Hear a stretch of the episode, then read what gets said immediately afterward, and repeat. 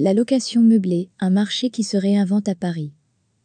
Loyer qui baisse, augmentation des locataires français, étudiants et des baux en résidence principale en hausse, suite à la crise sanitaire et économique, où en est le marché de la location meublée à Paris On dresse le bilan avec le baromètre Lodgy. Baisse temporaire des loyers à Paris. Malgré cette période de crise inédite, la location meublée semble bien tirer son épingle du jeu. La transformation numérique des agences immobilières a permis au secteur immobilier de se réinventer. La location meublée ressort renforcée de cette période, elle a su prouver sa capacité à accompagner de manière personnalisée les clients. D'ailleurs, pour prendre l'exemple de Lodgy, l'agence prône le 100% digital. En effet, le leader de la location meublée en Île-de-France dresse un bilan d'étape pour le secteur et dévoile son nouveau baromètre. Dans la capitale, le prix d'un loyer au mètre carré durant le deuxième trimestre 2020 s'élève à 36,56 euros. L'OGI constate une baisse de 5% des loyers parisiens, puisqu'ils étaient à 38,50 euros à la même période l'année dernière. D'ailleurs, Alexis Alban, directeur général adjoint chez l'OGI, pense que cette baisse n'est que contextuelle et sans doute temporaire. En effet, l'offre est nettement supérieure à la demande, depuis que de nombreux propriétaires se tournent vers la location meublée, alors que ces derniers louaient leurs biens sur des plateformes de location saisonnière touristique.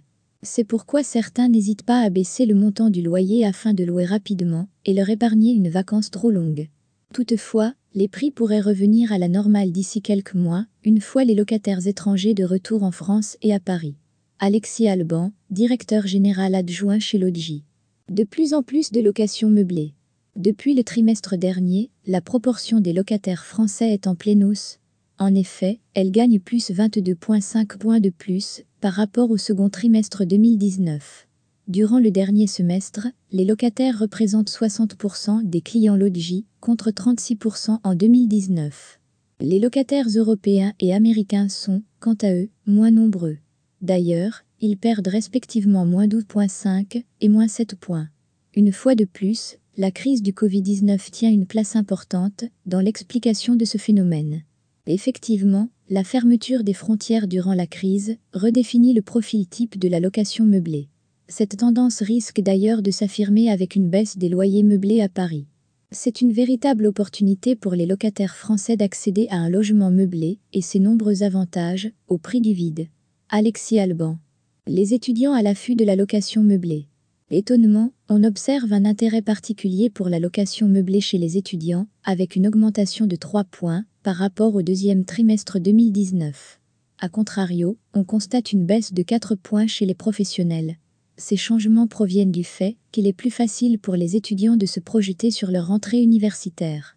Report d'émissions, expatriation, déploiement du télétravail à grande échelle, les professionnels ont quant à eux moins de visibilité sur leur mobilité. De plus, la réouverture des frontières et la reprise de l'activité devraient inverser la tendance. Ou du moins, elle pourrait relancer les locations habituelles des professionnels en mobilité, français et étrangers. Le bail mobilité subit son premier ralentissement. Ces derniers mois, les baux en résidence principale sont les seuls à connaître une augmentation. D'ailleurs, avec une hausse de plus 11 points, ils représentent désormais un tiers des baux signés durant le second trimestre au lieu de 22% l'année dernière. Les baux en résidence principale mettent ainsi dans l'ombre les baux mobilité, sociétés et résidences secondaires. La crise sanitaire a temporairement stoppé les déplacements, notamment ceux des étrangers qui espéraient séjourner à Paris cette année. C'est pourquoi la location meublée concerne principalement les Français qui s'installent durablement en cas de déplacement nécessaire et prévu. Les locataires sont moins concernés par une mobilité professionnelle mouvante. Cette tendance est confirmée par l'augmentation de la durée moyenne de séjour. Celle-ci s'élève sur cette période à 6 mois, soit une hausse de 12 jours. Toutefois, considérons que cette analyse porte sur les trois mois de crise que nous venons de traverser. Espérons qu'avec la période estivale, la réouverture des frontières et la rentrée universitaire qui se profile, la mobilité sera à nouveau de retour.